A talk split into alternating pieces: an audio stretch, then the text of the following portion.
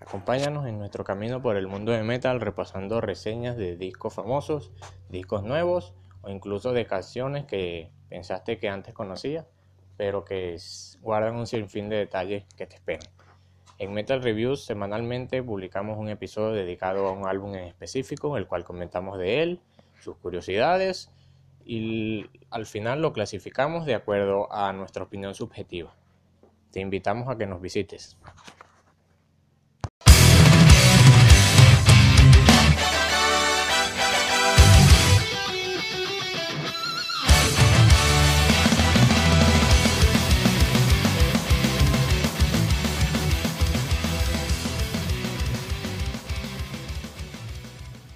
Hola, muy buenas noches a todos y bienvenidos a un nuevo episodio de Metal Reviews, cargado de reseñas de discos clásicos, otros que personas no consideran clásicos, pero que sí llegan a, su, a tocar sus fibras sentimentales.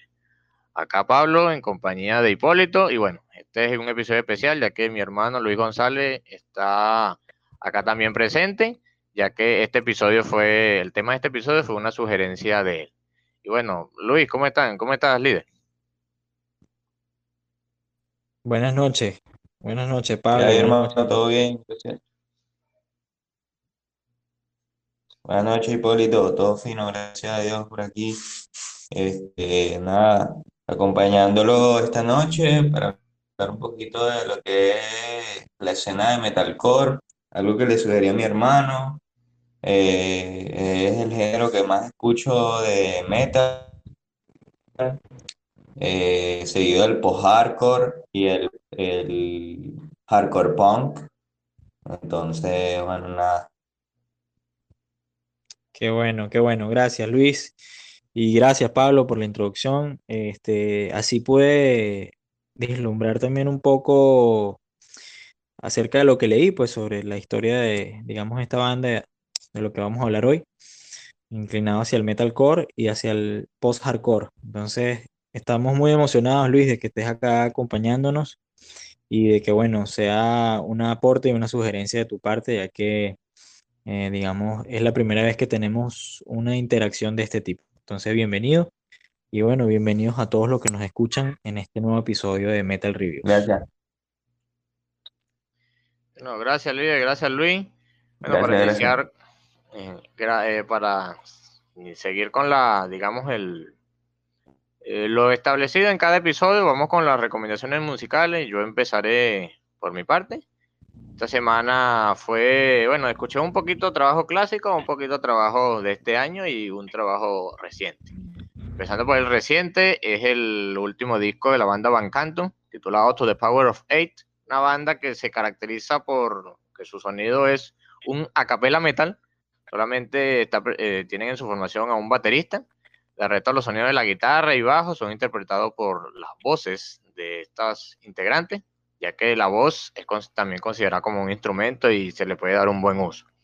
Y bueno, tienen a dos vocalistas y en este está presente como invitados su vocalista de sus primeros discos, que a partir del disco del 2018 había, ya no estaba presente, pero acá volvió en, forma de artista invitado. De verdad, muy bueno, tiene algunas versiones también como de Iron Maiden, de ACDC y, y Queen y de verdad es un disco que me gusta más que el disco del 2018. De verdad, bastante bueno.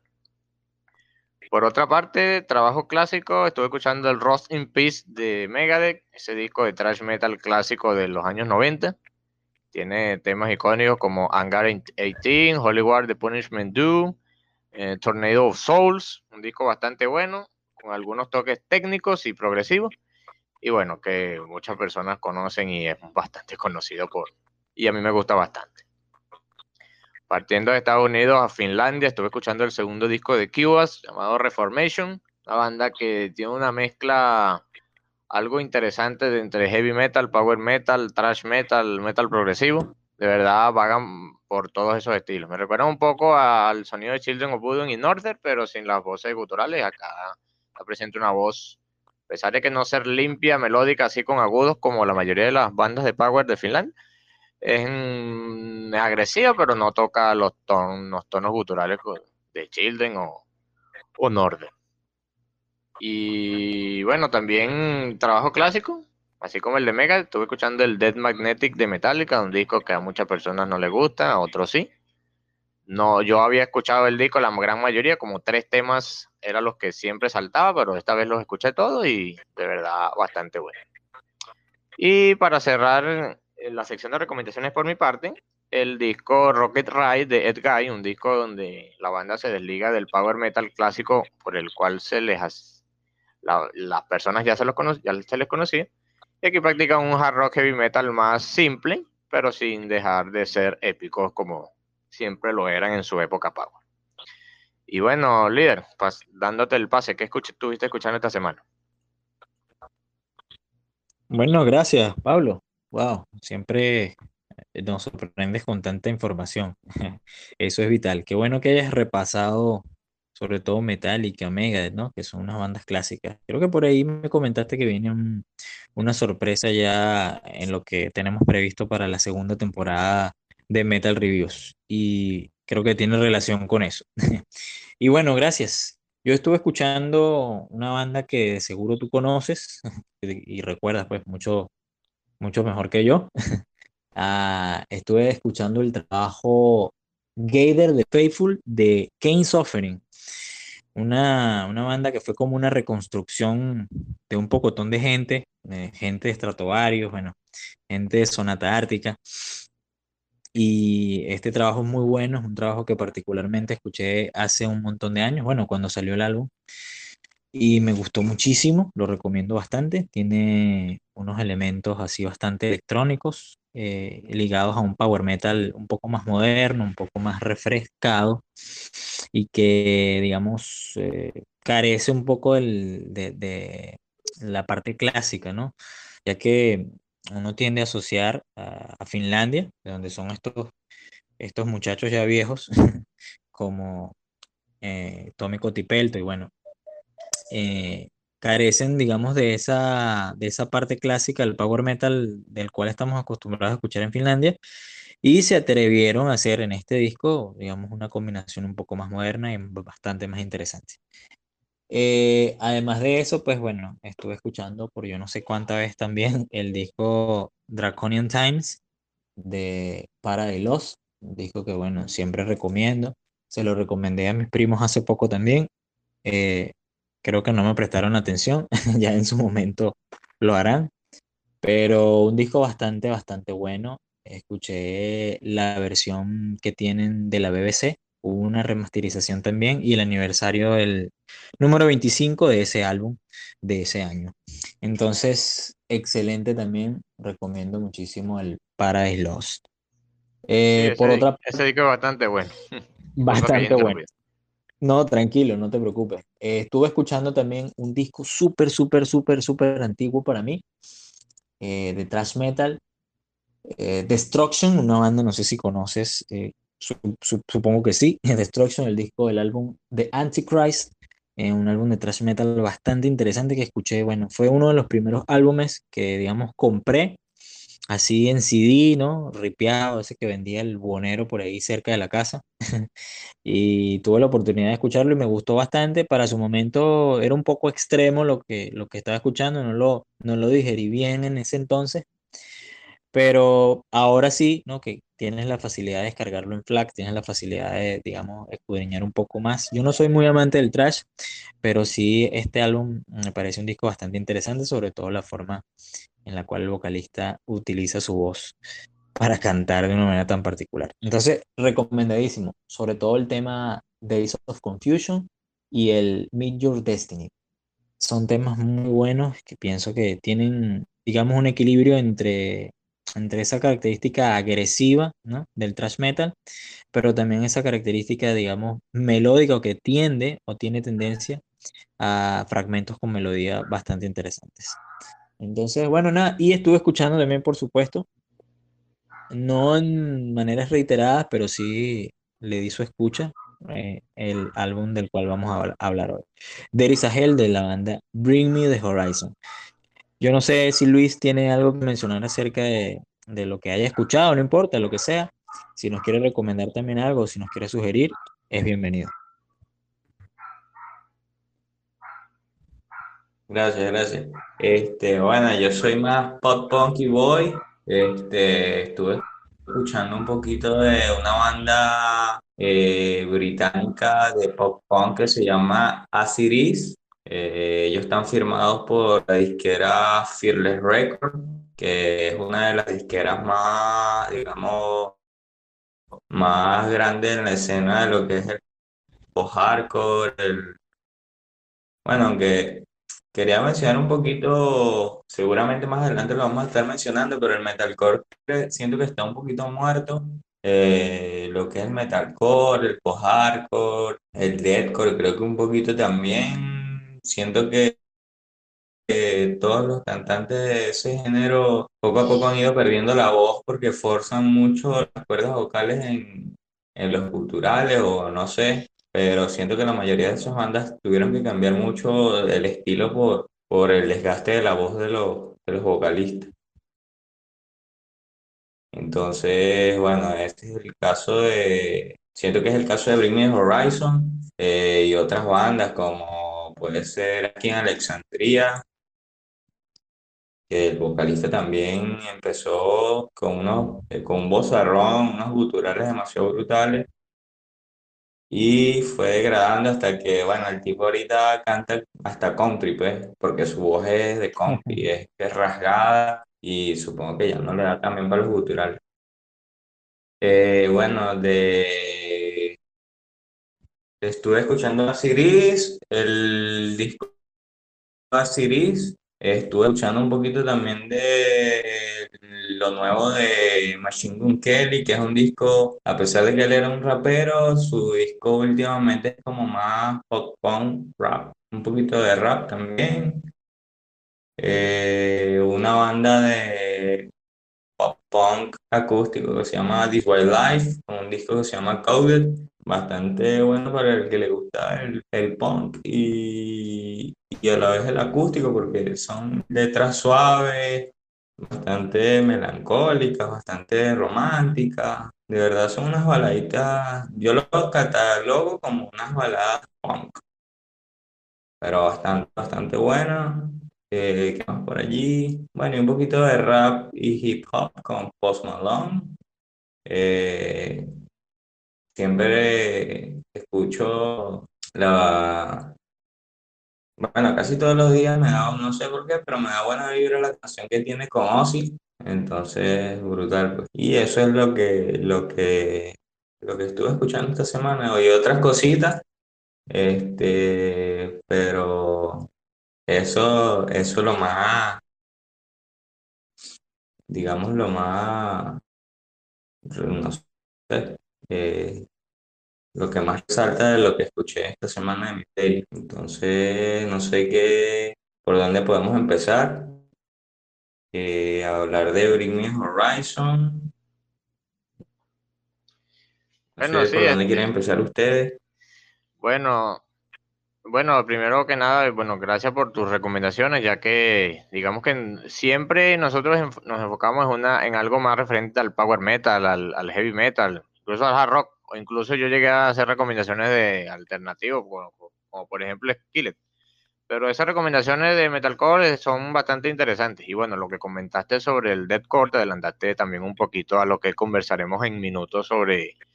Porque está relacionado también eso de que algunas bandas comienzan con un estilo de deathcore y su voz se va, digamos, desgastando y cambian el estilo. Tiene un poco de ver con, un poco que ver con, con Horizon, que es la banda de la cual vamos a estar hablando en minutos. Y bueno, ya sin más preámbulos, entremos en, el, tema de hoy. El episodio de hoy va a tratar sobre la escena del metalcore y cómo lo definen algunas personas. Algunas personas no la incluyen dentro de un subgénero del metal. Muchas personas se desligan de eso. Incluso Enciclopedia Metalum, sitio web que recauda información de muchísimas bandas, no incluye a estas bandas. Unas muy pocas, como por ejemplo I Kill the Prom Queen y Bleeding True, no sé por qué esas las incluye, pero hay otras que no. Entonces, bueno, cada quien va a definirse. Y bueno, empezando, ¿cómo se podría definir el metalcore? Empezando por mi opinión, es un género, subgénero del metal, mezcla eh, elementos de hardcore punk con elementos del metal. Tal, bueno, el hardcore punk incluye, la velocidad, este, esas voces gritadas, algunas llevadas al extremo mediante gutural. Y bueno, del metal, la distorsión en las guitarras, añaden esos, digamos, esa característica en sus canciones que se llama el breakdowns. Y bueno, eh, algunas bandas, digamos, las, las pioneras en ese sentido, establecieron la, el, el, estilo particular de este género, que digamos que son las estrofas con voces rasgadas y los coros con voces limpias, aunque hay casos donde hay bandas que no utilizan voces limpias. Y bueno, para empezar quisiera mencionar una banda que, bueno, muchas fuentes la señalan como la pionera del metalcore, que es Kill Switch Engage, que se caracteriza su música principalmente por eso, pues una música agresiva, con guitarras con mucha distorsión, voces guturales profundas, pero que sus coros están llevados, interpretados por una voz limpia bastante, en, que contrasta mucho con, con la voz de las estrofas. Y bueno, que trata, especialmente de esta banda, Killfish Engage, sus letras tratan sobre cosas positivas, así que no es tan mal así como se podría mal llegar a pensar. Y bueno, a través de esta banda, y Bullet for, My, Valentine, su primer disco de Poison, fue que yo conocí el género. Bullet for My Valentine también fue un ejemplo así como de los vocalistas que cambian su estilo, ya que Matt Talk empezó, su primer disco de Poison era un disco de metalcore, pero debido a, que tuvo problemas con su voz, cambió, el, cambió su estilo de canto, y a su segundo disco, Scream and Fire, ya era algo más heavy metal, más thrash metal. Y bueno, Luis, coméntanos tú cómo conociste el metalcore y alguna banda, este, digamos que sea bastante representativa y que te guste bastante. Bueno, creo que de, igual manera eh, tú y yo empezamos a escuchar la misma música desde el mismo punto y creo que fue jugando Guitar Hero en Wii, en Nintendo Wii, este, donde conocimos muchas bandas que después nos interesaron y Bullet for My Valentine era una de ellas. Este, ahorita no recuerdo el nombre de la canción, hermano, recuérdame, la de Screen and Fire. Screen and Fire, el, la canción del mismo disco que mencioné. Había Screen, Screen and Fire era la que salía en el Guitar Hero. Y luego de ello descubrimos Wiki the Demon y eh, Eye of the Storm. Y bueno, después que estaba Tears Don't Fall y Cries in Vain, pero la del Guitar Hero era Screen and Fire.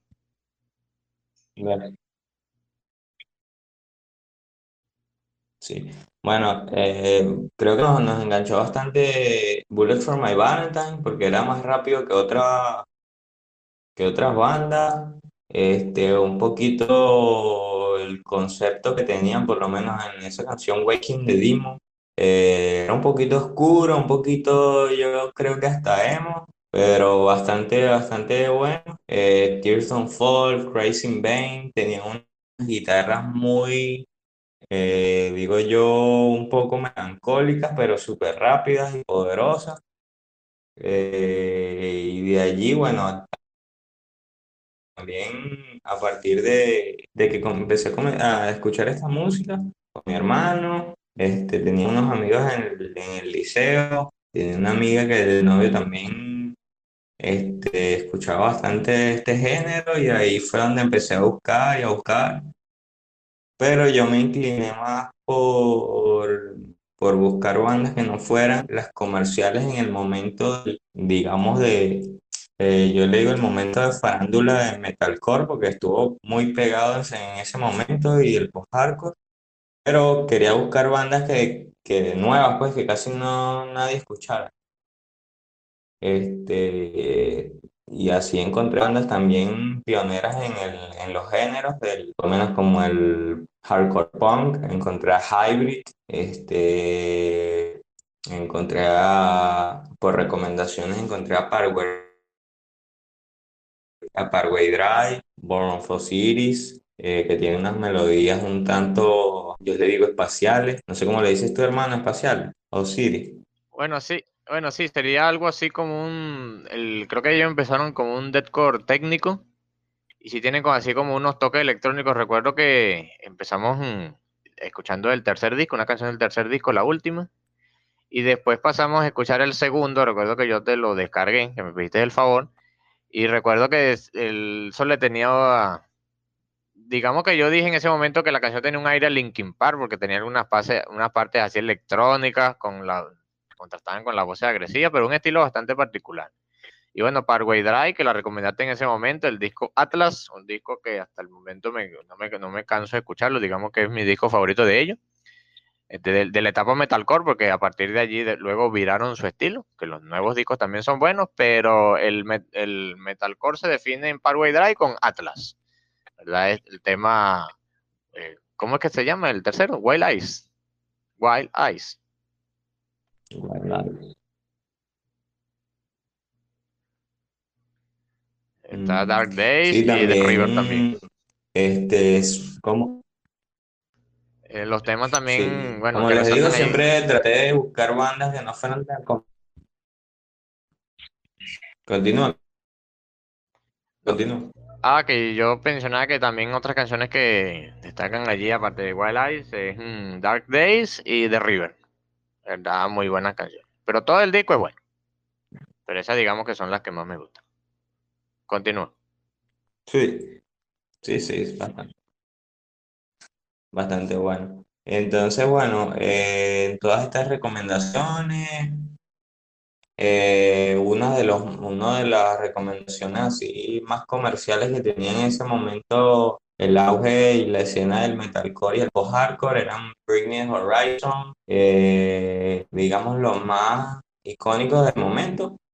Bring Me Horizon, empecé escuchando eh, una canción que se llama Pray for Play, algo así, no, no, no sé si lo, si lo pronuncio bien. Pray for Play. Este, una canción una canción bastante fuerte, video bastante fuerte también para el momento lo que estamos escuchando, que era más, más de Bullets for My Valentine, saltamos a Bring Me Horizon y, Pray for Play, y fue heavy, fue heavy la transición, eh, las voces fuertes, eh, eh, también creo que era lo más fuerte que escuchábamos en el momento porque en la paleta también estaba Sleeping with Sire, que es bastante tranquilo, a pesar de que yo lo catalogaría como el Justin Bieber del, del post-hardcore y el metalcore, porque Kevin Quinn canta bastante suave, a pesar de que le metían culturales a, la, a ciertas partes y ciertos breaks. Eh, ¿qué más? Este, bueno, nada, yo creo que ya podemos, mencionando esto, podemos pasar a hablar de Bring Me Horizon lo que empecé, como les mencionaba, empecé a escuchar desde Pray for Pray, eh, Pray for Plague. Eh, creo que fue bastante, un impacto bastante fuerte esta música tan pesada que empecé a escuchar, pero me conectó bastante. Unas letras un tanto abstractas, un contenido un tanto fuerte, un tanto, digamos, triste a la vez como muy emo. En el momento era bastante emo. un poquito de eso parte de Bring Me Horizon. Las letras eran tristes y un poquito cargadas de también de, eh, no sé cómo se podría decir, un poquito de flagelación, pero conceptual. Entonces, creo que Pray for Play Sí, ya tenían varios discos y ya saltamos a algo más leve eh, y con varios covers también que tenían de Sleepwalking, eh, Go to Hell for Heaven's Sakes, eh, ya también a partir de un programa que veíamos también ya habíamos visto algunos videos como mi favorito y mi canción favorita del disco There is Hell Let's With the Course eh, It Never Ends que es, es bastante Bring Me Horizon siempre trata de ser bastante conceptual sus discos y con sus letras, entonces este, al que le guste este tipo de, de música, bueno, sé, totalmente recomendado. Este, si quieres acotar algo, hermano o Hipólito. Bueno, sí, bueno, precisamente le iba a dar la, el pase al líder para que hablara, que, solo falta su opinión. Gracias, Quisiera, mm. Líder, antes de darte el paso, unos minuticos para añadir un, un poquito para cerrar esta idea. Bueno, sí, recuerdo el programa en Canal I, creo, Televisión Nacional de Hiperespacio, creo que se llama, este, gracias a eso conocimos las canciones de Never Ends, eh, Blessed with the Course y Anthem. Precisamente era el disco, el último disco que había sacado la banda en ese momento. Ya por allí se estaba viendo un vestigio de lo que iba a ser el, el Sempiterno, porque habían en, uno, en un episodio pues, colocaron el video de, de Shadow Moses, que fue como que el primer single de ese momento. Y bueno, ya para pasar a, la banda como tal, líder, coméntanos un poquito tú cómo fue tu encuentro con el metalcore y alguna de las bandas que, más escuchas y que más te gusten. Yo quisiera también añadir, bueno, continúa. No, dime, dime. Esto es así, así es, es una conversación, no hay problema. Continúa. Ah, ah, ah, bueno, sí, disculpa. Bueno, que también quisiera añadir otra banda de metalcore que, que, me gusta bastante también, es Asylum Dying, que es una banda bastante, es más orientada al metalcore melódico, que combina metalcore con death metal melódico, tiene solos de guitarra, algo que no, que no todas las bandas de metalcore tienen, y velocidad y agresividad, y, bueno, una muy buena banda también. Así, ahora sí, líder, continúa tú. gracias, gracias. Gracias, no, bueno, estuve escuchando las opiniones de cada uno. por unos minutos se me fue el internet, pero regresé.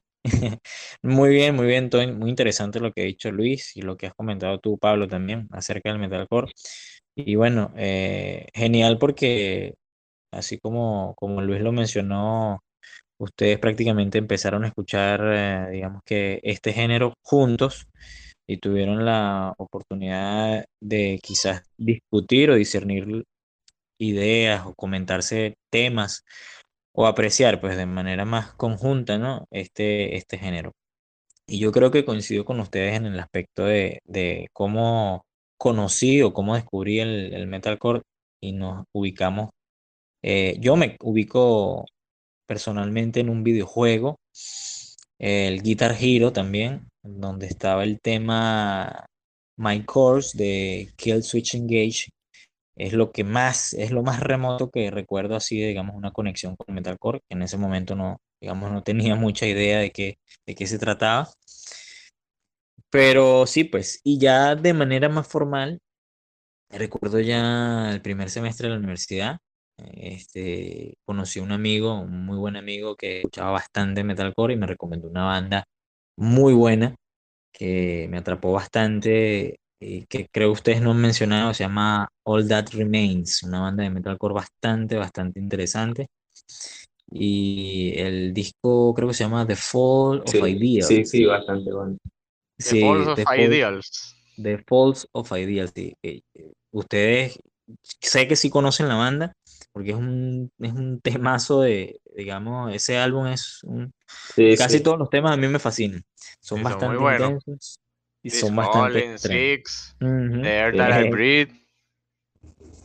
Exactamente. Y, y, bueno, posteriormente, digamos que uno, así como comentó Luis también, que eso fue muy cierto, hubo una onda también, digamos, en donde el, el metalcore incidió mucho, ¿no? Tuvo mucha popularidad, mucha fama sobre todo también de bandas eh, norteamericanas, ¿no? Como en el caso de la mayoría de ellas. Mencionaste también a Salai una banda también que me, que me, gusta mucho dentro del género. Eh, por supuesto también Killswitch Engage, una banda que, bueno, ya el hecho de, aparecer en un videojuego deja mucho que, que, decir, ¿no? Sobre todo por su fama y su trayectoria. Este, y bueno, este estilo, para opinar un poquito acerca de la percepción de lo que para mí implica el metalcore, yo diría que es como una mezcla, ¿no? De, el heavy metal que intenta introducir una característica más pop, ¿no? A sus melodías. Y no sé si mucha gente quizás eh, discrepe en esto de lo que yo estoy diciendo o opine de manera muy, muy negativa, pero siento yo que, digamos, el metalcore suele combinar o suele buscar ese sonido popero, ¿no? En sus coros, sobre todo en las partes limpias, ¿no?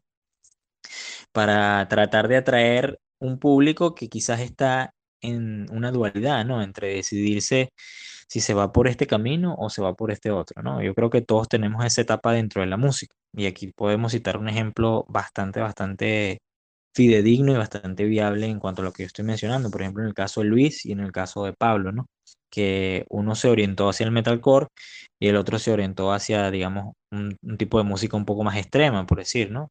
Entonces, eso no quiere decir que ninguno de los dos haya este, o no sepa diferenciar una música de otra, sino que más bien partieron del mismo punto y allí cada uno, digamos, se especializó ¿no? en lo que quiso escuchar.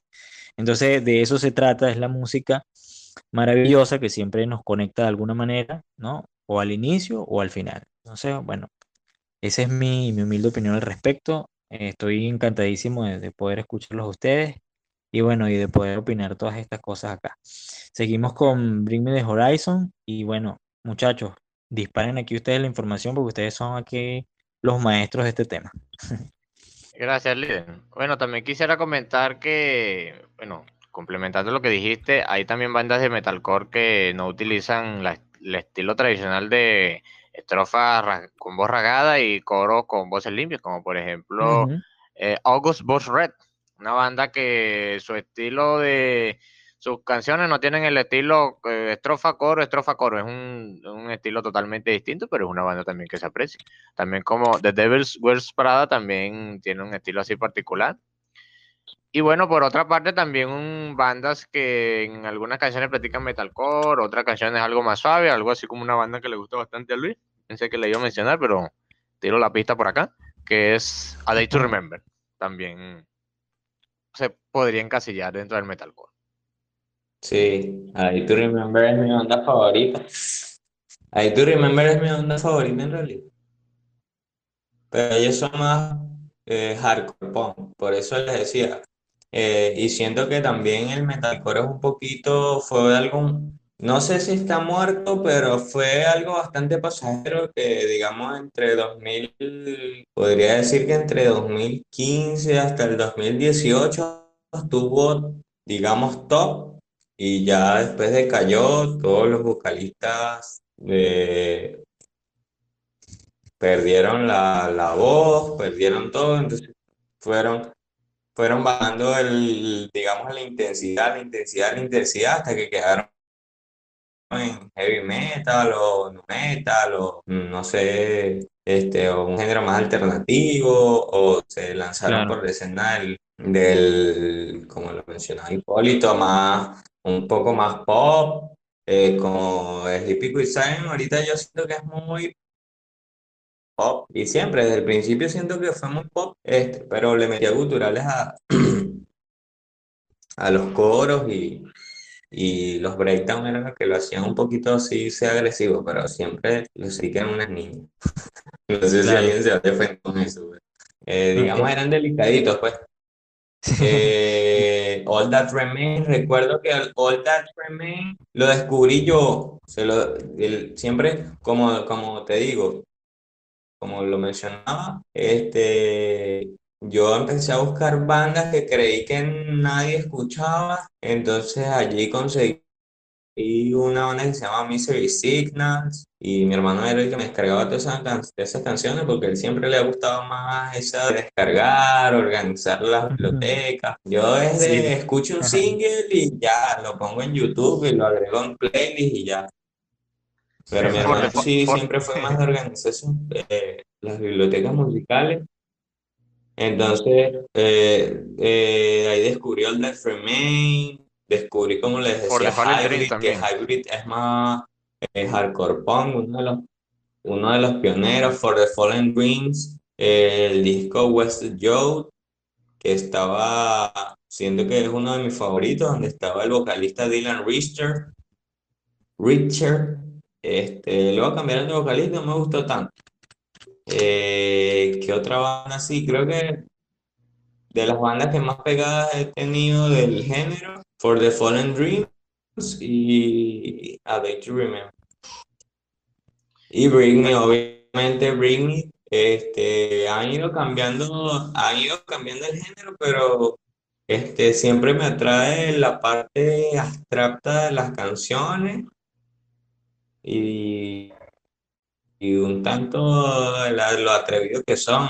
A veces también, bueno, hablando ya de la parte más, ¿cómo se podría decir? Más espiritual y más conceptual, creo que este, se alinea un poco con lo que es el, el, despertar de, la mente y la conciencia y ver lo que lo que a veces el sistema no quiere que vea. Entonces creo que por eso me alineo bastante y por eso no le he dejado de escuchar, a diferencia de un, de un montón de gente que también en el momento que cambiaron y de género, eh, lo que le echaron fue pestes. Pero creo que Bring Me Horizon es una de las pocas bandas que tocó bastante la fibra en el género y que ha mantenido bastante el número de seguidores a pesar de, de, los cambios. Entonces creo que, creo que los fanáticos de, de Bring Me Horizon tienen ese como amor-odio hacia Bring Me Horizon y, y, hacia todos los cambios que han tenido. Pues, ellos, ellos creo que han sido pioneros también de, de experimentar bastante en el género, la parte, como le decía Hipólito, más pop, eh, agregando sintetizadores, este, elementos más electrónicos también, este, a mi parecer pegaron bastante. Sí, yo, yo, yo tenía una opinión y, bueno, Luis ha comentado algo bastante interesante que yo desconocí. Yo tenía una opinión acerca de esa, digamos, esa progresión o esa regresión, ¿no? Que hacían algunas bandas, sobre todo el metalcore, y, y resulta pues que estaba equivocado. Yo pensaba que, que, o quizás tal vez no esté equivocado, quizás sea el caso tal vez de algunas bandas, pero eso también que, que dijo Luis es, es, bastante cierto, sobre todo el, el, desgaste de la voz, ¿no? Que hace que muchas bandas viren hacia, digamos, otro, otro género o traten de mutar, ¿no? Pero yo tenía una, una teoría interesante sobre esto, porque yo pensaba que, que este, estas bandas que cambiaban así, por ejemplo, en el caso de Bring Me the Horizon, leí pues por ahí algunas reseñas en donde comentaban que sus inicios eran, bueno, muy, muy, muy brutales, hacían incluso deathcore, que para mí el deathcore es una, una de las cosas más extremas que existe. Y posteriormente fueron cambiando, fueron añadiendo digamos, un poco más de voces limpias y esto. Yo pensaba que estas bandas viraban o hacían ese cambio, era, digamos, para introducirse a la comercialidad, para introducirse, digamos, o llegar a aquel público en donde quizás no estaban llegando y que de alguna manera, eh, combinando, digamos, estos efectos o combinando estas, estas progresiones de mezclar quizás voces más limpias, sí podías atraer ¿no? un cierto público, digamos, que, que quizás no te iba a escuchar antes. Entonces, pero fíjate que, que puede ser que sí, puede ser que no, puede que también ocurra, y como ha ocurrido, pues ustedes que conocen mucho más del género que yo, en la mayoría de los casos, yo no sabía que, que digamos, en el caso del metalcore eh, había desgaste de, de, las cuerdas vocales o desgaste de la voz, y eso es bastante interesante, sobre todo porque siempre pensaba que esto era una técnica, ¿no? Lograr este tipo de voces era una técnica. Entonces, yo no sé si ustedes recuerdan o no sé si conocen una banda que se llama The Used, una banda, bueno, la catalogan como, como rock alternativo o metal alternativo. Es una banda muy buena, a mí también me... Algo así me, suena. Sí, me flipó bastante. Me flipó bastante cuando la escuché. Yo sé que sí la conoces, Pablo. Creo que te la recomendé una vez. Y tiene, tiende a hacer este tipo de, de ligas, ¿no? Digamos, su, su, música es mucho más melódica, ah, digamos, comparándola un poco con el metalcore, es mucho más melódica, pero digamos que ellos en vez de hacer sus coros melódicos, ¿no? El resto de la canción es melódico, pero sus coros son guturales, o sea, es, digamos, lo opuesto, ¿no? Lo opuesto, sí, a lo, a lo tradicional. A lo tradicional o a lo que estructuralmente está concebido dentro del, del metalcore. Y, y, es una banda que también ha sufrido así, ahora que Luis lo menciona, lo recordé, ha sufrido bastantes cambios con respecto a esto, del uso de las voces desgarradas, ¿no? Por así decirlo. Entonces, últimamente cantan muchas canciones tipo baladas, muchas canciones suaves, muchas canciones incluso hasta con guitarras acústicas y han obviado un poco el hecho de ser un poco más agresivos o ser tan agresivos como lo eran antes. Entonces, bueno, fíjate que un buen punto y algo nuevo aprendido en esta interesante conversación. Bueno, sí, así también, que yo también le voy a mencionar, hay muchas bandas que también han pasado por lo mismo, como por ejemplo Atreyu, Atreyu que empezó haciendo un metalcore sin voces limpias, que casualmente luego a partir de su segundo disco de Curse, las voces limpias vinieron, vinieron a, hacer, eh, digamos, las proveyó el, el, baterista. Luego a partir de tu tercer disco, Lead Sail Paper Anchor, creo que se llama, empezaron a hacer un sonido más post-hardcore y después hacía algo más alternativo con su disco del 2018 que se llama The Time Is Now. Y bueno, también pasó con Of Mice and Men, que empezó con un metalcore, pues, empezó con un metal alternativo, new metal, pero con algunos coros del metalcore también, una banda que también me gusta mucho. A partir de ese cambio de estilo del disco, no recuerdo el nombre del disco del, del 2014, donde está este, Bones Expose. Second and Savory. esa canción. Mm, no Creo que se llama Second and Savory el disco. Se llama Restore and algo allí. Pero esta canción es buena también. Y, y, y bueno, Pablo, una, cosa, una cosa que nosotros siempre comentamos dentro del, perdón a los que interrumpí, una cosa que siempre comentamos, bueno, siempre Pablo y yo que hablamos de estos temas, sobre todo siempre como seres humanos tratamos de encasillar o encuadrar eh, los géneros, ¿no? Y siempre, yo siempre he discutido eso con Pablo también, de que bueno, esto es power metal, esto es, y hay bandas que rompen ese esquema. Por ejemplo, Chilenos Budon es una banda que en sus inicios para nosotros es power metal con voces guturales, ¿no? Sin embargo, ellos, ellos nunca asumieron, nunca quisieron estigmatizarse o, digamos, etiquetarse de esa manera, ¿no? Siempre Alexi decía, somos una banda simplemente de heavy metal, ¿no? Que nos encasillen los demás, ya eso es cuestión de los demás. Y también recientemente pasó, que, que son ejemplos que, que, cito acá, pues, por ejemplo, ya cité el ejemplo de Children's Budum, su disco por lo menos Follow the Reaper, o su disco Hey Breeder, que es total, absolutamente power metal con voces, eh, voces guturales. Y el disco, el disco que me recomendaste hace poco y que recomendaste en el canal también, Pablo, de Artillery, eso es un heavy metal, un thrash metal con voces agudas. ah, exactamente, exactamente. Es como una, una versión de un power metal americano, ¿no? De esa onda así, digamos, de la época de, de power metal de Pantera o de Cold From Hell de Pantera. Entonces, Algo así como Flotsam and Jetson también como Flotsam and Jackson también. Entonces a veces nosotros creemos que, que, digamos, por encasillar una banda en un género, resulta que ellos pertenecen a ese género y no es así. Simplemente hacen música y disfrutan lo que hacen. Entonces, bueno, excelente por esta parte. Y bueno, ya creo que nos extendimos un poquito, bueno, aunque esa, digamos que es la, es la ventaja y lo que hay que aprovechar de este episodio, que tenemos esta dinámica por primera vez, hablar, conversar, porque a veces uno en medio de la conversación surgen ideas y surgen ideas y surgen ideas, y la conversación se extiende sin apartarse del tema del que estamos hablando. Pues mientras estemos hablando del metalcore, cualquier opinión que venga agregada luego es importante. Bueno, ya pasando al tema de Bring Me the Horizon, bueno, eh, yo empezaría un poquito. Eh, quería, quería agregar algo. Ajá, y, adelante. Quería agregar algo. Adelante, adelante. Este, o sea, a mi punto de vista, a mi punto de vista, todas estas bandas, creo que como ya lo mencioné, es mi opinión personal, eh, tuvieron su momento top, su momento de, estar en el número uno de la palestra musical y todos estos, digamos, tour, eh, por lo menos el Vans Warp Tour, eh, y como otros muchos de, de los, digamos, los festivales más grandes de metalcore y del post-hardcore y todo esto, creo que también los desgastó bastante y el estilo que estaban llevando de, digamos, de vida, pues. Entonces creo que eso también los desgastó.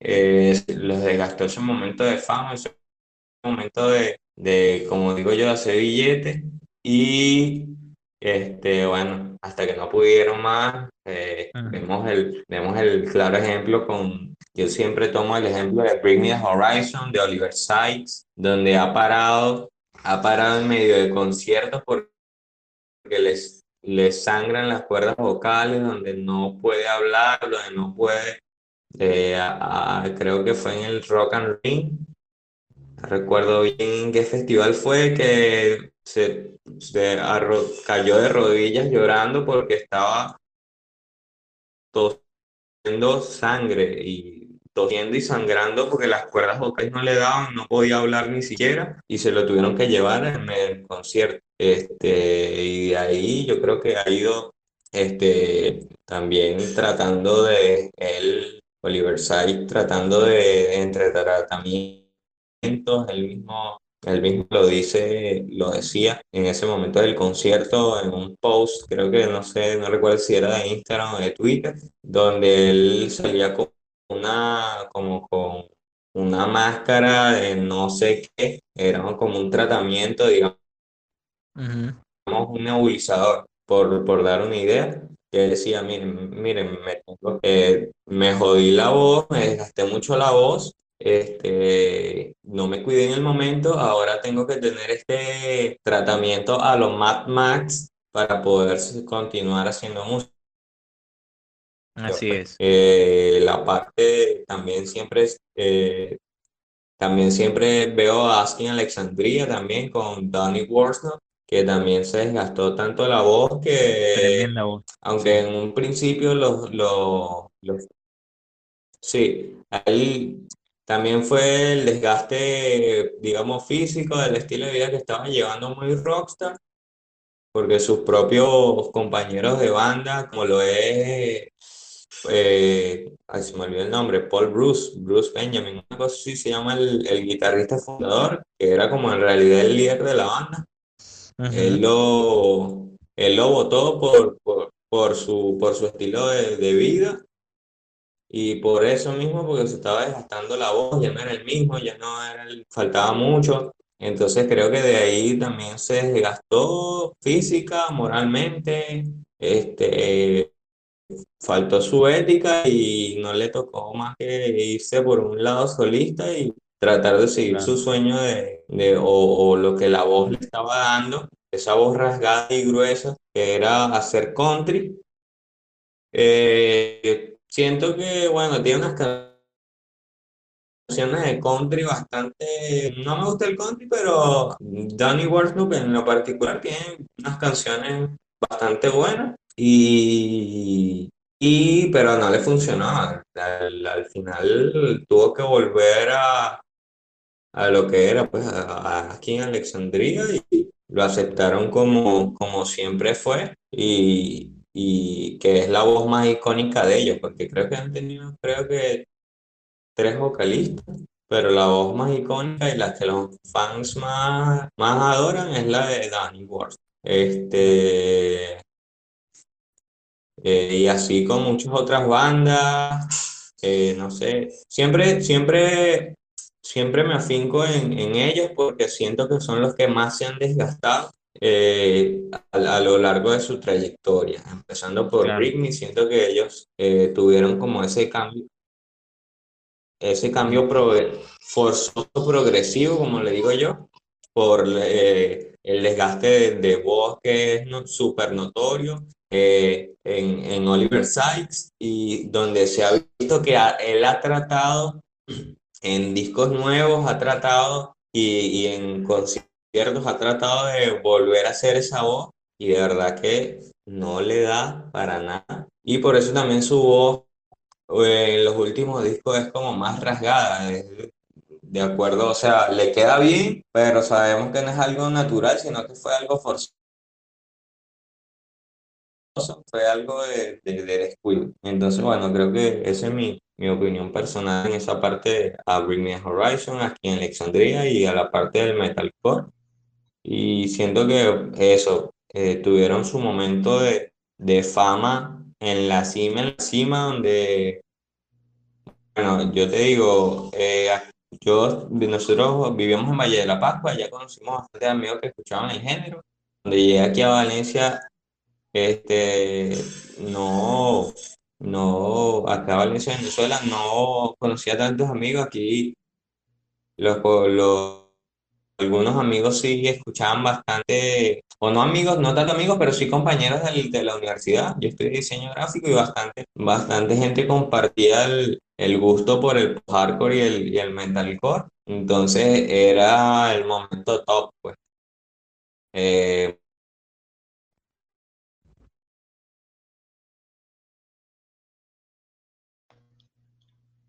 se le fue la idea a Luis. Bueno, continúo yo, bueno, aportando también a su idea hasta que regrese.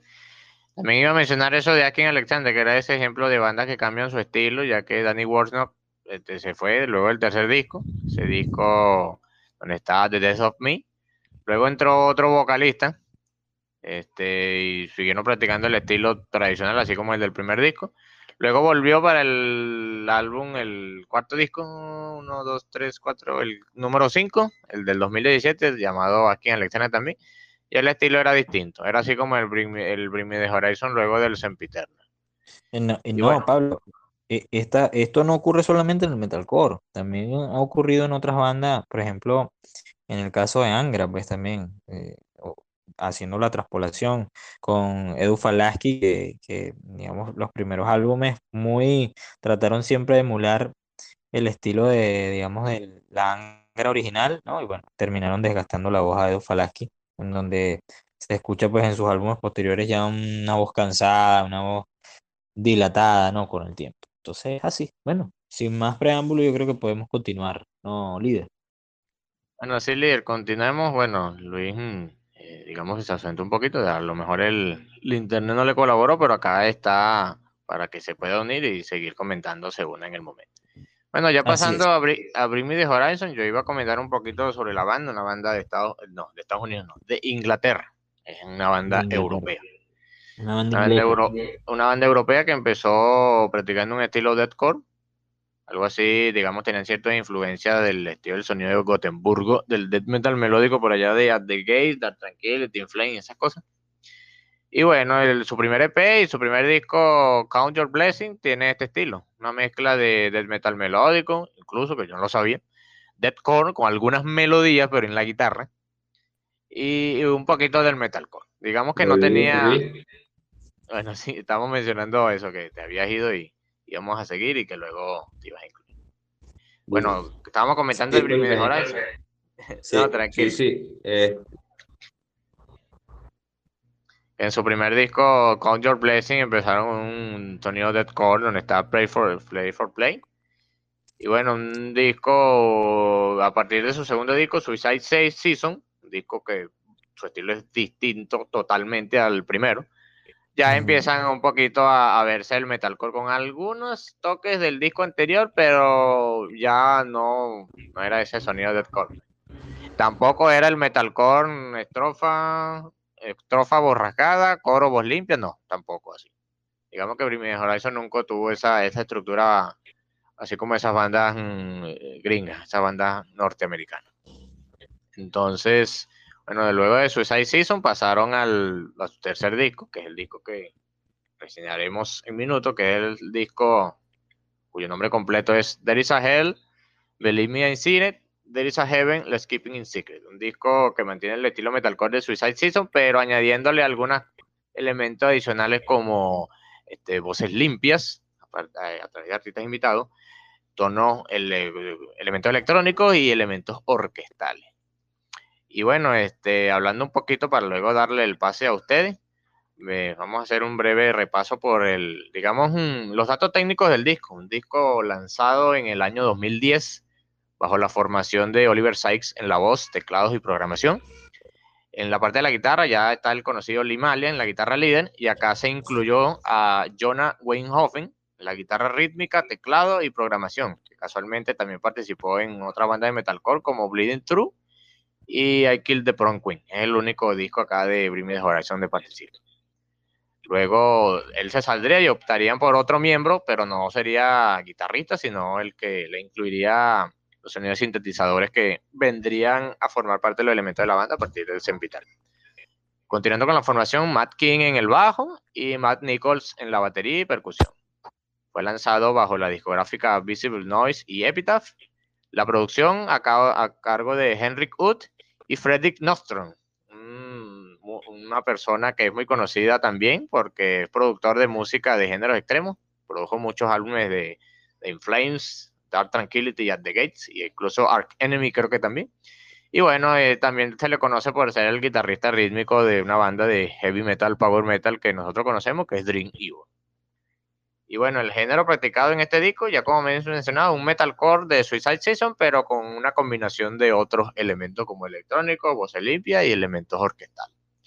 Este, líder Luis, no sé qué quieren añadir ustedes del disco antes de empezar tema por tema, cómo lo descubrieron y qué apreciación a, primera vista tienen de este disco, o, tuvieron. Bueno, no sé si, si, si Luis quiera opinar primero, porque en verdad que yo acá estoy aprendiendo de ustedes, pues, en, cuanto al, al, género y en cuanto a, este, a esta banda, pues. Pero no sé, Luis, si quieres comentar algo. Ok, bueno, para mí un disco bastante, bastante icónico, me gusta bastante. Este, antes de Sempiternal, creo que este es el que más me ha atrapado. Entre las canciones que más destacan y creo que fueron las más comerciales, este, eh, no en el estilo, sino digamos en lo, en lo que eran los playlists, eh, yo creo que las personas que van a escuchar, que escuchan este disco van a poner siempre de primero o ponen It's Never Ends o ponen Blessed with a Course, que es una, creo que es una letra bastante, bastante poderosa. Blessed with a Course, eh, una letra bastante poderosa, bastante, un tanto de despecho, diría yo. Un tanto de despecho, un tanto también un poquito de romance, un poquito, digamos, una novela. Blessed with, with a Corpse. Me gusta bastante esa canción, me gusta bastante esa letra. It Never Ends, un, eh, algo con bastante conceptual. Eh, el video es una locura total, o sea, el concepto es bastante, digamos, una sátira demasiado que te atrapa. Eh, otra canción que me gusta mucho de, este, de este disco, que es bastante, yo creo que contestatario en cuanto a religión también, eh, y, pienso que por eso su nombre, eh, si lo traduce, dice algo como que este es el infierno, lo he visto, este es el cielo, manténlo en secreto. Eh, también eh, Home Sweet Home habla como de que, mira, es algo contestatario, es como que, mira, no hay un cielo, eh, nadie sabe qué coño hay más allá, el único cielo que vas a tener es un hueco de 3 metros por 2 metros. Ay, así, ahí disculpen la grosería, una cosa sí dice, pues. Entonces, bastante bueno. Alligator Blood, Alligator Blood es una canción bastante fuerte. Eh, eh, ¿qué otra está por allí? Eh, Don't Give a Fuck, creo que se llama otra allí que ellos siempre en la, en la, hermano, corrígeme la canción que ellos siempre cantan en los, en, en los conciertos de Middle Fingers Up, fuck. No sé cómo se llama. Bueno, eh, bueno, creo que no sé qué canción es, porque creo que hay algunas que se parecen así similares. Y a lo mejor, a lo mejor no es, digamos que no es. Sí, hay unas similares. Estudiado detalle las letras, pero hay unas que sí se parecen, pero tú piensas que es una cuestión y otra es cuestión. Así también he encontrado yo similitudes aquí en este disco bueno, hablando un poquito de lo que tú hablas, un tema que destaca para mí, el primero, digamos que fue un tema que al, principio yo dije que es esto cuando lo escuché, que es el tema con el que entra, que es Crucify Me, que digo un poquito de este tema. Y bueno, yo lo describo como un tema que inicia con una guitarra sin distorsión que lleva a cabo una línea melódica que sería repetida más adelante en forma de riff en los primeros segundos explosivos de dicho tema. La estructura difiere del típico estrofa coro estrofa y la voz de Oliver Sykes se mantiene rasposa en todo el tema, es decir, no es la típica estructura del metalcore americano y como sabemos, Irving Horizon es un metalcore de Inglaterra, la banda europea. Acá está presente un elemento no antes visto en los discos anteriores. Elementos electrónicos usados para mencionar varias veces la frase que da el nombre al disco. En esta canción está presente esa frase. Lo menciona tanto Oliver Sykes al principio, de como luego un artista invitado, una músico canadiense que se llama Lights, bueno, su nombre artístico, que también lo menciona así como con toque electrónico. There is a ahí aparece también el nombre de esa canción y un tema que nos avisa el cambio de estilo desde el anterior. Lights, que cabe destacar. Adelante. Lights, que cabe destacar que Lights es esposa de Bo Bocan, vocalista de Bless the Fall, una, una banda de post-hardcore, ellos lo llaman un poco post-hardcore cristiano, eh, bastante buena y que me gusta bastante también, la recomiendo. Eh, si pueden escuchar la canción Promise Once, es un plus allí que quería acotar. No, tranquilo, de todos modos, todas esas recomendaciones al final son recopiladas en una lista de reproducción de Spotify que nosotros colocamos para el episodio, ¿cierto, Lidia? Todas las recomendaciones que hacemos van incluidas allí. La limitante es que no estén en Spotify, pero generalmente todas estas bandas de metalcore allí están. Bueno, Pink, 69, es el, digamos, el, último, el único episodio que hemos hecho donde el, donde el disco no está en Spotify. Así es. Bueno bueno, y continuaba yo mencionando sobre el Crucify Me, que es un tema que nos avisa del cambio de estilo del anterior disco de la banda, es este. Como digamos, este disco mantiene el metalcore de Suicide Season, pero con otro elemento. Digamos que cada disco cambia primer disco era un deathcore. Este Suicide Season presentaba un poquito ese deathcore, pero ya más metalcore. Este presenta ya un poquito el metalcore de Suicide Season, pero con elementos electrónicos y otras cosas. El Sempiternal tiene un poquito de esto, pero ya con otra cosa. Das the Spirit, eh, lo, un poquito de Sempiternal, pero con otra cosa. Y así va, es una cadena. Y digamos que es lo que diferencia a Bring Horizon. Algo así como lo que dijimos de Heavenly en el episodio anterior, que Heavenly en cada disco cambia, Bring Horizon en cada disco es un estilo distinto.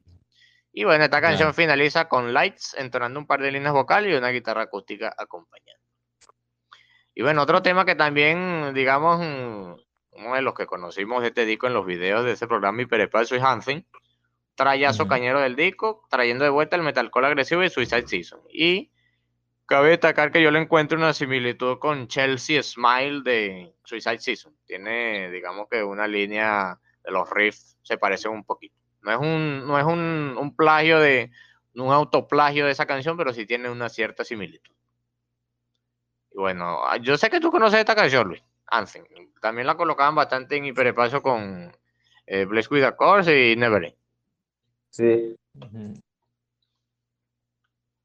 Sí, bueno, me, luego... me recuerdo que It Never sí no la colocaban tanto porque tiene bastante contenido explícito y a pesar de que era un poco satírico, eh, mostraba sangre y un poquito de, digamos, eh, es, eh, imágenes gore también, porque es algo, el concepto es como Oliver Side desmembrándose y, con las tripas afuera, con una, unos zombies persiguiendo la ambulancia. La, la, enfermera es un vampiro. Entonces, recuerdo que una vez que lo una vez que lo pusieron, como que el tipo se metió en, en medio de la pantalla, porque siempre eh, el, programa comenzaba como que con una escena, el presentado la canción y ponían en pantalla, en una pantalla que él tenía como detrás, de, detrás, ponían el video y ahí mismo él como que se metió y, no, no se pudo continuar. Creo que lo continuaron, pero era como un, solo el audio, un lyrics, vídeo, algo así, por, por, por el contenido explícito del video. Como les digo, eh, algunas canciones de Bring Me Horizon son bastante conceptuales y bastante de, de esos inicios, un poquito gore, un poquito bastante gore. Eh, siento que los videos de Bring Me Horizon siempre han sido bastante abstractos también. Y eso, en, en los inicios eran bastante fuertes, al menos en It Never Ends. Blessed with a Course, como mencioné, es más romántico, más como una novela, como un despecho, como una canción al... Es como un debate, lo veo yo, es como un debate que Oliver Sykes, o, o digamos el concepto que tuvo, era una, un, era como una lucha entre sus vicios y el amor. Entonces, un tema bastante bueno, me gusta bastante. Sí, mira, fíjate que cabe destacar que, bueno, lo aprecié ahorita que estamos los tres. Digamos que cada uno tiene un enfoque distinto hacia lo, hacia lo que, lo que quiere analizar. Digamos que y por esto estamos orientados hacia la parte de la producción y digamos que hacia lo musical en cuanto a estructura, ya que, bueno, nosotros tres estudiamos música, pero tú digamos que estudiaste más tiempo. Lo de nosotros fue, lo de Luis y yo fue breve. Yo estoy más orientado, digamos, hacia lo musical, hacia los elementos y que si esto tiene similitud con esto, el riff, tal cosa. Y Luis más que todo hacia el concepto y la parte lírica. Digamos que una, una opinión, una opinión complementa a la otra y eso es lo bueno de, tener diversas opiniones. Pues. Así Cada quien tiene su opinión subjetiva y una complementa a la otra sin que nos demos cuenta. Así bueno, sí, eso. Sí, sí, adelante. Sí, sí. Bueno, eh, bueno.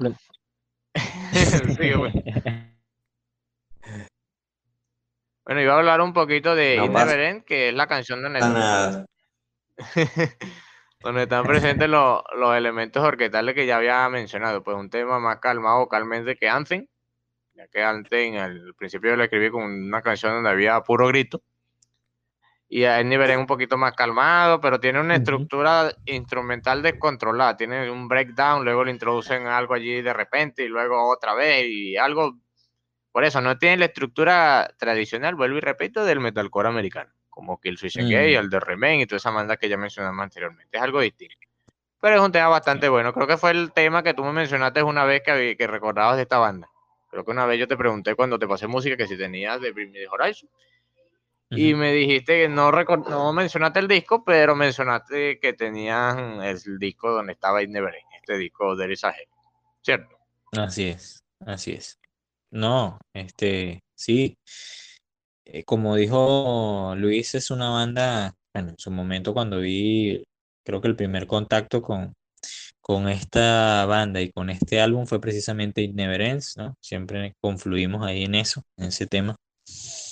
Y bueno, cuando vi ese video fue bastante intenso, sobre todo ver, digamos, tanta sangre, ¿no? Y bastante impactante. Creo que tienen un concepto bastante único en cuanto a lo que tratan de plasmar. Lamentablemente, una de las cosas que yo siempre lamento es que, digamos, nosotros como latinoamericanos no, eh, al carecer, pues, o no saber tanto inglés, nos perdemos quizás de los matices o las líneas líricas de cómo podamos interpretar lo que el artista desea plasmar, ¿no? Porque a veces buscar una traducción no, no implica lo mismo, no representa lo mismo. Entonces, es un poco digamos, frustrante, ¿no? No saber o, no, o no tener por lengua materna el inglés, cosa que, digamos, se pierde bastante la esencia, ¿no? De lo que los artistas intentan transmitir. Pero, sin embargo, pues aquí estamos. Sí, porque a veces... Sí, sí. Disculpa que te interrumpa, a veces, a veces también lo que pasa con, bueno, no tanto con, con los británicos, pero sí con la parte más americana, que usan bastante coloquialismo, entonces uno no sabe, uno no entiende como que trata de traducir la cuestión y no encaja lo que es la traducción con, con, con lo que realmente, lo que realmente dice Exacto. o trata de decir la, la letra.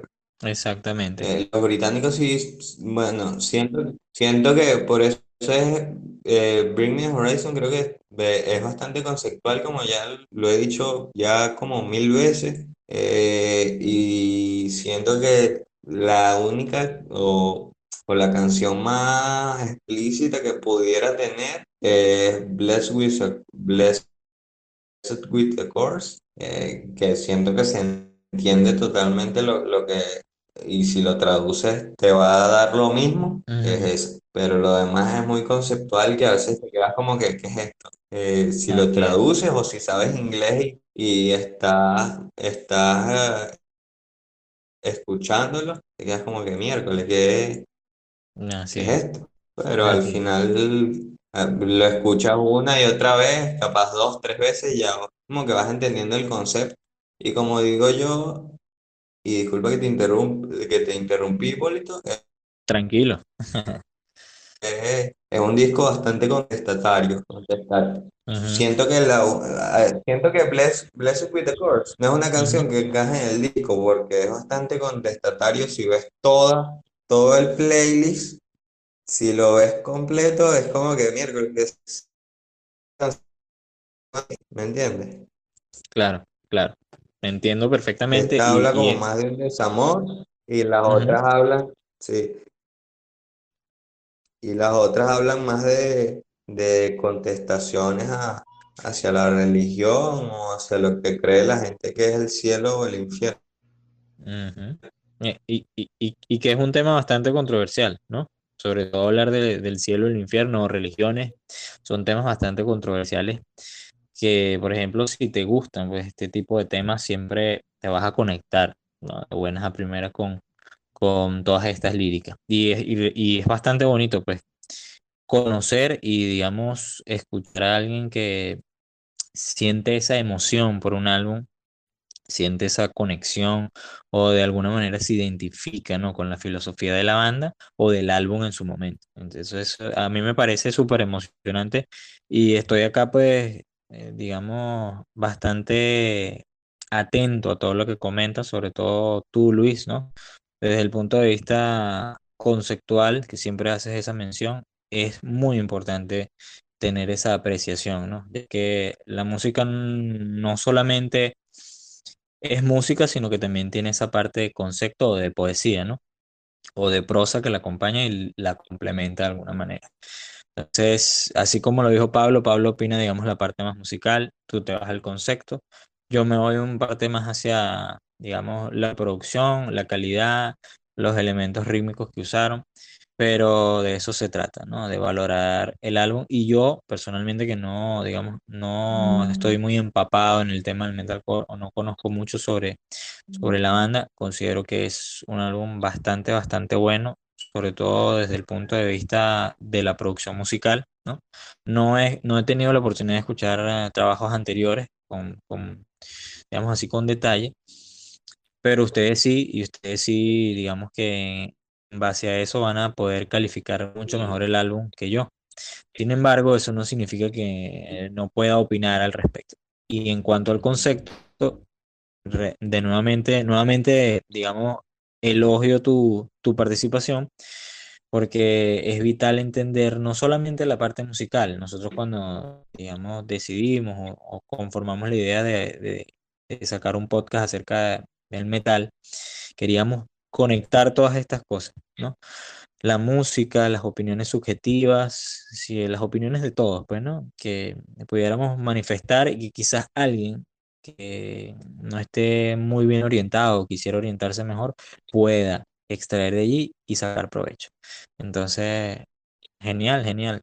Yo quería comentar una, un detalle bastante interesante, no sé si tú o Pablo lo conocen, estuve leyendo por acá, y There is Hell es un álbum que fue muy bien valorado y me, me, me, digamos, me impactó bastante los ojos al ver que estuvieron en el número 17 del Billboard en los Estados Unidos. Y esto es un, esto es un ranking bastante alto, ¿no?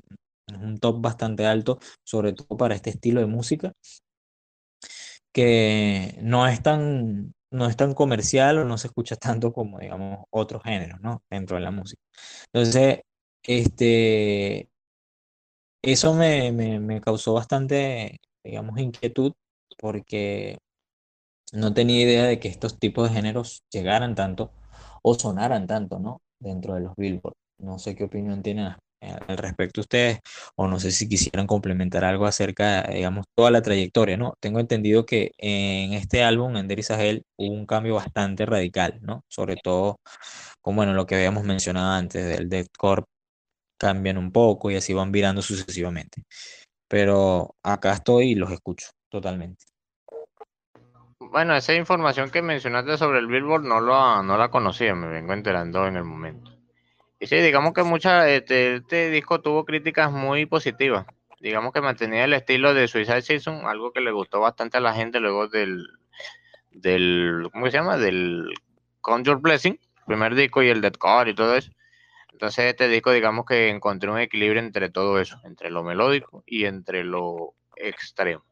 Y bueno, con ese concepto abstracto que mencionó Luis, que digamos que bueno, yo no lo había mencionado así, siempre me había fijado más en Bring Horizon en, la música que en el contenido lírico. Incluso en este disco, incluso en los, en los que vienen después, pues en Sempiternal, en Dust the Spirit, en Amo, en el EP donde está Kingslayer, más que todo me fijaba en lo musical, pues, y en, digamos, esa experimentación que tenían en cada disco. Pero bueno, es que es importante todos tenemos... conocer la opinión de todo y eso se complementa uno con otro perdón, Pablo, todos tenemos un álbum que, nos llega al alma, ¿no? Todos tenemos un álbum que nos llega al alma. Yo pienso que es así y es lo que ha pasado con Luis. Quizás este álbum para él llega al alma y él lo interpreta y lo sobrevalora, digamos, de una manera más profunda o más metafísica, ¿no? Entonces, eso es lo interesante. por ejemplo, a mí me pasa muchísimo, me pasó con el disco anterior de Heavenly, el Dos to Dos, cosa que para ti quizás no, no implicó, no, tuvo tanta importancia en el sentido tal vez conceptual, ¿no? Pero digamos para otros sí, es, es como un flechazo, ¿no? Tú debes tener tus álbumes también en donde conectas, digamos, de manera más espiritual. Y eso es genial. Sí, algo así como me pasó con el Tales from the Twilight World de Blind Guardian, que a ti no te, no te atrapó, pero a mí sí. Exactamente, así es. Y bueno, yo continuando un poquito con los discos, bueno, los temas, este, hay algunos que digamos que tienen la estructura del metalcore como Fuck, que es un tema característico del metalcore promedio con estrofa agresiva y coro con estribillos limpios llevado a cabo por John Franceschi. También de Fox and the Wolf, el tema con el que termina el disco, también tiene esa estructura, Alligator Blood, Home Sweet Hole, y bueno, está también Don't Go, que es un tema donde nuevamente están presentes los elementos orquestales. Creo que empieza con una frase algo así que recuerda de aunque more en Valle de Sombras, algo así creo que empieza la letra. Pero bueno, la traducción de la letra, no sabemos inglés así al 100% para, digamos, opinar sobre el que están diciendo allí. Y bueno, en este tema Don't Go también está presente Light, prestando su voz para este tema bueno, unos temas más calmados como también Memorial, que es la introducción a Blessed with, with a Course. Y bueno, Blessed with a Course, un tema metalcore, pero que tiene un poquito de post-metal y que yo lo, digamos, le encuentro cierta similitud, no totalmente con este tema de River de Parkway Drive. Por ese inicio lento y que se va poniendo agresivo, después lento otra vez le encuentro cierta similitud a ¿verdad? Un tema bastante bueno que en estos días, cuando estaba estudiando el disco para el episodio, lo coloqué en bucle como cinco veces. De verdad, un una canción que no había apreciado como debía ser en el momento que la escuché la primera vez. bueno, así yo, digamos, opino sobre el resto de los temas. Más me enfrasqué en la primera mitad. Yo siempre, no sé por qué, siempre me enfoco más en la primera mitad. Crucify Me, Anthem, It Never Ends. Don't Go, On Sweet Hole, Alligator Blood, Fuck. Bueno, y la segunda mitad, Bless With Core, que destaca entre todas las mitad. Digamos que es el mejor tema de la segunda mitad y digamos que uno de los mejores de, todo el disco. Bueno, ¿algo más que quieran opinar ustedes? No sé si... Sí, totalmente.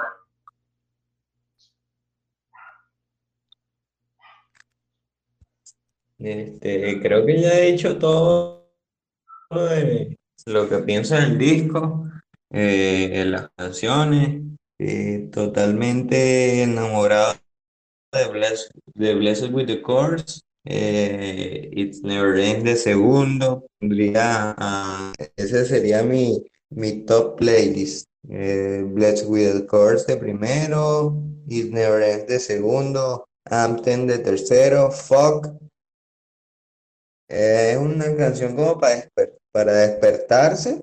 Creo que esa es la que yo te estaba comentando que siempre como para aprender la vibra en, el, en los conciertos y como para, este, eh, no, mm, no sé cómo explicar, sí, como para aprender a la gente y es un tema bastante agresivo que también te, no sé, yo lo veo un poco también alentador, como que dice, es bastante explícito y dice como middle fingers up y you don't give a fuck. Entonces sube los del dedo medio y si no te importan carajo. Entonces pienso que a veces también el concepto va como que cuando estás decaído, este, tienes que no pararle a lo, a lo que dicen los demás y seguir adelante y seguir enfocado en lo tuyo. Entonces siempre me gusta cuando, cuando veo los, los videos en, vivo y, cantan esa canción y la gente se prende de, la canción y empieza a saltar y a gritar y,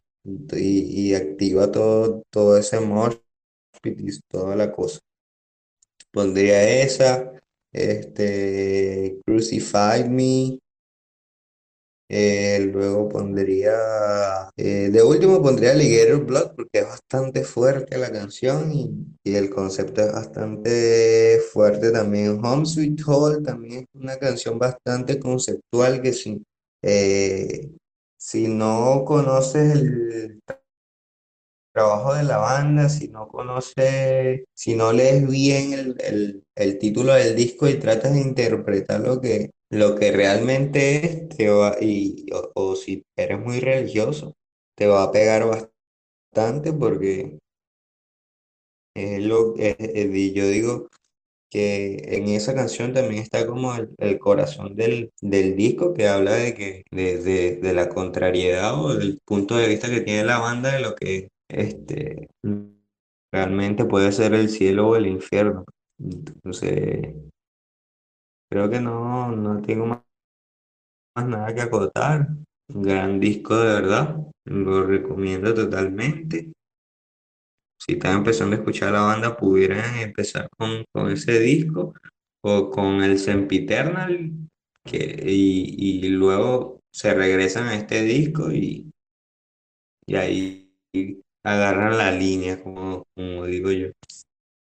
Bueno, sí, casualmente estaba, estaba pensando entre, entre Sempiternal y este, porque digamos que los dos discos son buenos, son de estilos distintos, pero uno mantiene un poquito lo del otro, pero de verdad son muy buen disco. Y bueno, ya digamos yo no tengo más nada que agregar del disco, bastante bueno, tiene temas que me resaltan, en este caso Crucify Me, eh, Never Ends, Don't Go y Bless With a Course. No sé tú, líder, si tienes algo que añadir, sino para pasar ya con la puntuación del disco de cada uno de mm. nosotros. Mm, bueno, sí, Pablo, igual, para complementar, digamos, ya lo que sería el final de la, de la opinión acerca del disco, bueno, eh, he aprendido bastante, sobre todo con las opiniones de ustedes, ¿no? Basándose en que tienen muchísimo más tiempo conociendo la banda y escuchando este trabajo, particularmente muy bueno y con muy buena crítica, ¿no? Digamos, de otras opiniones y personalidades dentro del, del metal y el heavy metal. Pero sí, pues, digamos, eh, el primer tema con el que inicia el álbum, que es Crucify Me, tiene elementos que noté que son bastante ligados a lo electrónico y eso me, me digamos, fue bastante agradable escucharlo, ¿no? Sobre todo en esta banda de metalcore, porque son pocas las bandas que quizás utilizan este recurso o que yo conozco, pues, en, ese caso. Quizás habrán muchas, pero yo conozco pocas. Y la manera en que supieron acoplar, digamos, o combinar estos elementos electrónicos con la particularidad y, digamos, la rudeza del tema fue bastante interesante. Y por supuesto, bueno, el tema de Neverence, que es, para mí fue el hit con el cual conocí el álbum y el videoclip, pues más impactante aún. Eh, tengo esas opiniones con respecto a esos dos temas que considero bastante importantes. Eh, desde el punto de vista conceptual, digamos que me tomaré el tiempo para analizar mucho mejor todo lo que ha comentado Luis, sobre todo en ese tema de Blessed with a Chord, ¿no? Que sería algo así como bendito con una maldición. Al traducirlo es bastante, bastante interesante y sobre todo estos temas que también me llaman muchísimo la atención. Entonces, bueno, nada, para, para continuar y concluir, yo les comento, les pregunto a ustedes, pues, cuál es la puntuación que tienen acerca de este álbum y digamos cuál es la característica o la conclusión, digamos, más definitiva sobre él en pocas palabras que puedan comentarnos acá. Bueno, Luis, no sé si tú quisieras comentar primero. Este, la puntuación es de, de, de, de 10, 10 de 10 o 20 de 20 o 100 de 100. Yo le pongo mil, mil de mil. No. Bueno, nosotros aquí lo apuntamos del, del 1 al 5, pues. Pero, bueno, como sea, si le das la puntuación más alta, puntuación más alta, puntuación más alta. Yo le pongo 6. Le doy lo más alto de lo más alto.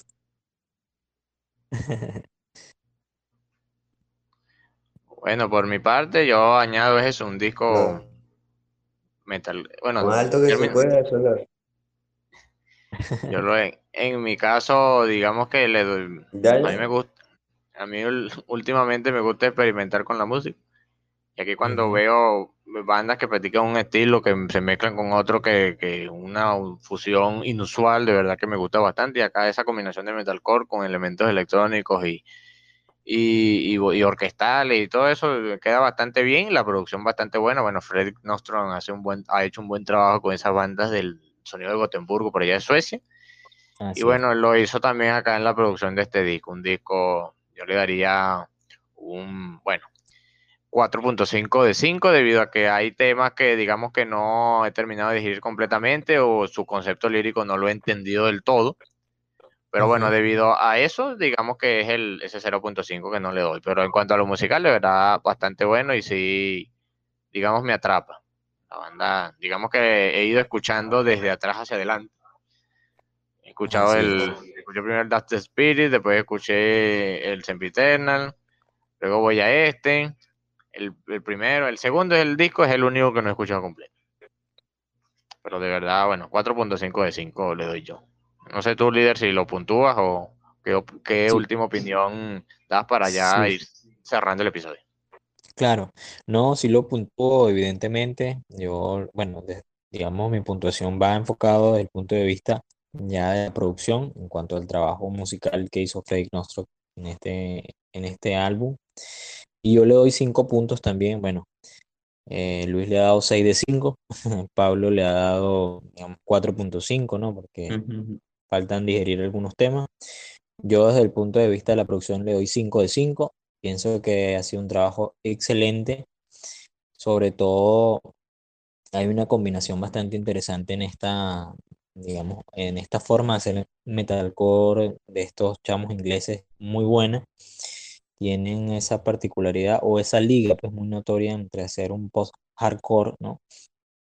Eh, bastante desgarrado, bastante intenso, pero también lo saben combinar con esa rudeza y, digamos, ese clasicismo del metalcore norteamericano que también se percibe dentro de esas líneas que hacen, bueno, no sé si tendrá que ver la producción o Realmente no estoy muy al tanto acerca de la composición o de quién es la mente maestra de la composición de los temas a nivel musical, pero sí hay una liga bastante interesante y en la parte de la batería, en la parte de la instrumentación, cuando se llegan a esos extremos que representan el metalcore, lo hacen de una manera bastante, bastante bien.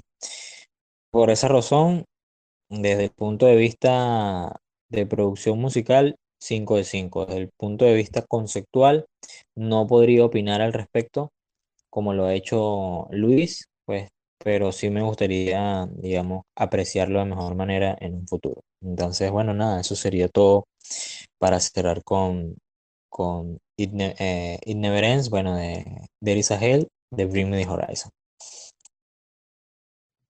No, gracias Lidia, gracias Luis por estar presente en este episodio, de verdad un episodio bastante completo. Digamos que lo que faltaba, que no tenían los episodios anteriores, era una tercera opinión o algo que complementara lo de nosotros. Ya decimos, este, Hipólito se inclina hacia la producción, yo me inclino hacia lo musical, Luis se inclina hacia lo conceptual líricamente.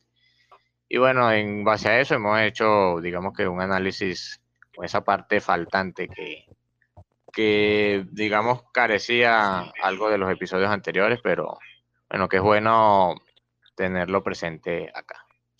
Y bueno, como, como, como, como, había mencionado a mitad del episodio, todo lo que se mencionó acá, recomendaciones de parte de nosotros tres, estará presente en la lista de reproducción que publicaremos junto con el episodio.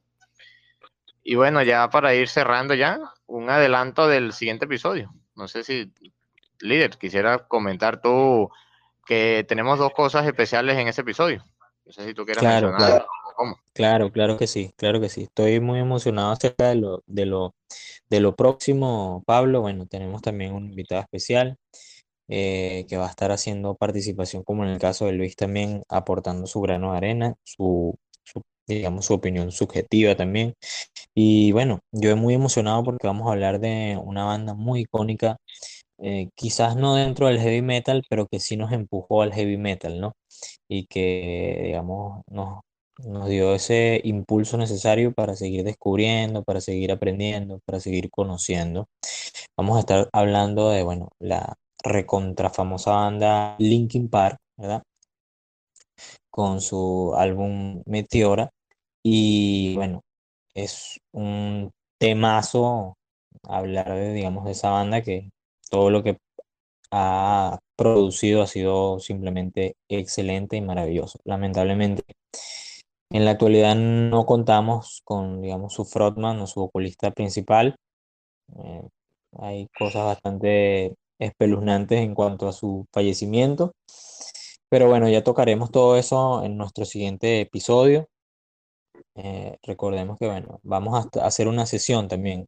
Quería hablar de esto, ¿no, Pablo? Vamos a hacer una sesión en base al new metal, ¿no? Vamos a estar hablando de eso, va a ser, digamos, nuestro cierre en cuanto a temporada y tenemos preparados varios episodios bastante interesantes sobre este tema. Pero el que va a iniciar va a ser esta banda, digamos, legendaria para nosotros. Una banda que no solamente, eh, digamos, nosotros conocimos, sino millones de personas y a la cual también admiro muchísimo. Y bueno, forma parte de la música y del, del acervo cultural de la música pop y la música rock dentro de, digamos, el mundo y dentro de toda la galaxia. Entonces, bueno, nada, estén súper atentos a este próximo episodio. Vamos a hablar del metal, como ya lo dije. Y bueno, Pablo, no sé si tienes algo más que opinar al respecto. Coméntanos un poco también de quién nos va a estar acompañando. Y bueno, quién es ese pana. Y, no dispara lo que tengas por allí. Bueno, gracias líder. Bueno, digamos que con toda la emoción, este, bueno, de que vamos a hablar sobre Linkin Park, una banda que en base a todo nos influenció. Todos empezamos escuchando un poco de ellos, sea lo conocimos en una recomendación de alguien o mediante algún video, así como en mi caso, que solo estaremos compartiendo esa, esa historia en el siguiente episodio. Y bueno, en cuanto a la emoción y todo eso, te pasó que, bueno, el disco del que íbamos a hablar era el primero, el Libre Theory. Sé que el Meteor es un disco bastante bueno, pero también haremos mención de él. Pero en este caso nos, nos, enfocaremos a Libre Theory. Tienes como, razón, como, dijiste, iba a ser un cierre de temporada, estos van a ser cuatro episodios. Digamos que cada uno explorará una variante del New Metal. Solamente mencionaremos la primera, que es Linkin Park, que es, digamos, aquel New Metal que este, está presente en los elementos del rap. Ya las demás serán una sorpresa y se irán descubriendo en su momento. Y bueno, el invitado que tendremos en ese episodio fue, bueno, amigo y compañero del colegio, este, que digamos que gracias a él fue que pude conocer un poquito más de la banda, ya que me había prestado un CD en vivo de ellos en, aquel momento. La persona es Víctor Pignone, de allá de Valle de la Paz, que estudió en colegio de nosotros. Estudiamos Luis y yo. Y bueno, él también, aparte de nosotros, así como nosotros, no emitirá su opinión, pues no es el tipo de vista, no es el, punto de vista musical ni nada así, sino su opinión así como estamos hablando acá en este episodio. así es. Una, opinión distinta es, digamos, bien valorada. Bien recibida, sí. Exactamente. Y bueno, no se lo pierdan, ya que, digamos, es lo más alejado al, a lo que hemos hablado hasta el momento, pero que es bien recibido y digamos que no hay que negarse que todos empezamos por allí. El que diga que, no empezó por allí es, digamos, el, es un caso bastante escaso de entre miles. Yo, yo quería preguntarte con qué tema vamos a, dejar a, los panas, porque eso no lo consultamos. Entonces, eh, bueno, la opinión queda, digamos, en ustedes o la decisión queda en ustedes qué tema, con qué tema vamos a cerrar para que los chamos escuchen, bueno, eh, digamos, esta maravillosa banda y se queden ahí apreciándolo hasta que aparezca el siguiente episodio. Ah, bueno, cierto que no, no había preparado eso y bueno, este, digamos que como es algo improvisado, dejaré que, Luis lo decida, ya que, digamos, nuestro invitado de honor acá, él fue el que le agradezco de verdad por la por su opinión, por su participación, siempre digamos que este episodio lo estuve posponiendo y posponiendo, posponiendo porque quería que estuviese presente acá, ya que digamos de otra manera no es lo mismo que tenerlo en vivo acá con nosotros. Y bueno, Luis, decide qué tema, con qué tema dejamos el acá a nuestros escuchas para ya ir cerrando con el episodio. Bueno, hermano, agradecido contigo y con Hipólito por la invitación. Sé que lo estábamos posponiendo por cuestiones, compromisos laborales míos y bueno, nada, pero hoy se hizo eh, el esfuerzo y llegué un poco cansado del trabajo, pero bueno, en lo que me, me paré, te, te, avisé y aquí estamos. Y creo que es más que obvio lo que, el tema que voy a sugerir y el tema que voy a sugerir es Blessed with the Course, así que espero que se lo, se lo vacilen, lo escuchen, eh, lo digieran y lo disfruten tanto como lo disfruto yo cuando lo escucho. Bueno, bueno, gracias, hermano. Bueno, supuse que, iba a sugerir ese tema. supusimos, supusimos bien. bueno, sí, supusimos los dos igual. Bueno, ya para ir despidiendo, no se pierdan el próximo episodio, ya saben, el primero de un especial de... Era más que obvio que iba a sugerir. bueno, sí. Y bueno, ya para ir despidiendo, como seguía, este, el siguiente episodio no se lo pierdan, es el primero de ese especial de cuatro episodios que hablan sobre el New Metal, algo que con lo que todos comenzamos. Y bueno, gracias nuevamente a ustedes dos por estar acá y para complementar la opinión uno con lo otro. De verdad fue emocionante hablar sobre el metalcore, había cosas que no sabía, había, digamos, datos que no recordaba que en el momento al mencionar ciertas cosas recordé y pude hacérselas llegar acá. Y bueno, por ahora no me queda nada que decir. Eh, gracias a todos por estar acá presentes. Y bueno, nos vemos en el siguiente episodio. Ya para irte. Bueno, ya yo me despido por acá. Igual, igualmente yo, bueno, también me despido. Quiero enviarle un abrazo enorme a Luis y agradecimiento también. Gracias, hermano, por estar aquí compartiendo con nosotros. Ojalá pueda repetirse esta, esta bonita ocasión de comentar acá y opinar, pues no necesariamente tiene que ser de, digamos, un género que, estemos acostumbrados, puede ser cualquier otra cosa también improvisando. Y bueno, a ti, Pablo, hermano, también sabes que gracias por todo el esfuerzo, por toda la motivación y por todas esas recomendaciones que vas a colocar en la, en la lista de reproducción dedicada a este episodio del podcast. Yo, muchachones, como siempre les digo, cuídense mucho, escuchen mucha música, aprovechen su tiempo para analizar, así como el ejemplo que nos ha dado hoy Luis sobre, digamos, profundizar, llegar a esa parte metafísica de los temas, que es una conexión inigualable. Feliz noche para todos, descansen muchísimo y bueno, cuídense. Nos vemos en el siguiente episodio. Bueno, antes de, bueno, los dejamos con el tema Blessed with a de Bring Me the Horizon.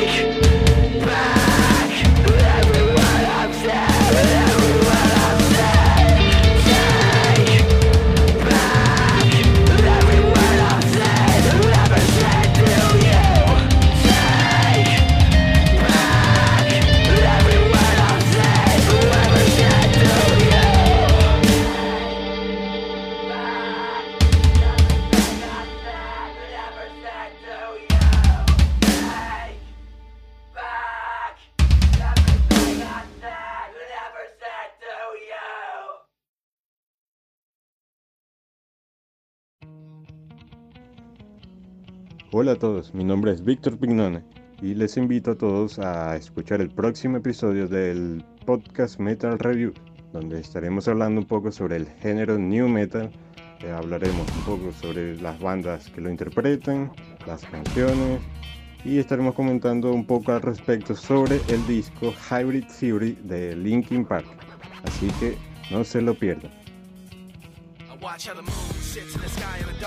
Shining with the light from the sun. The sun doesn't give light to the moon, assuming the moon's gonna bow with one. It makes me think of you back for me.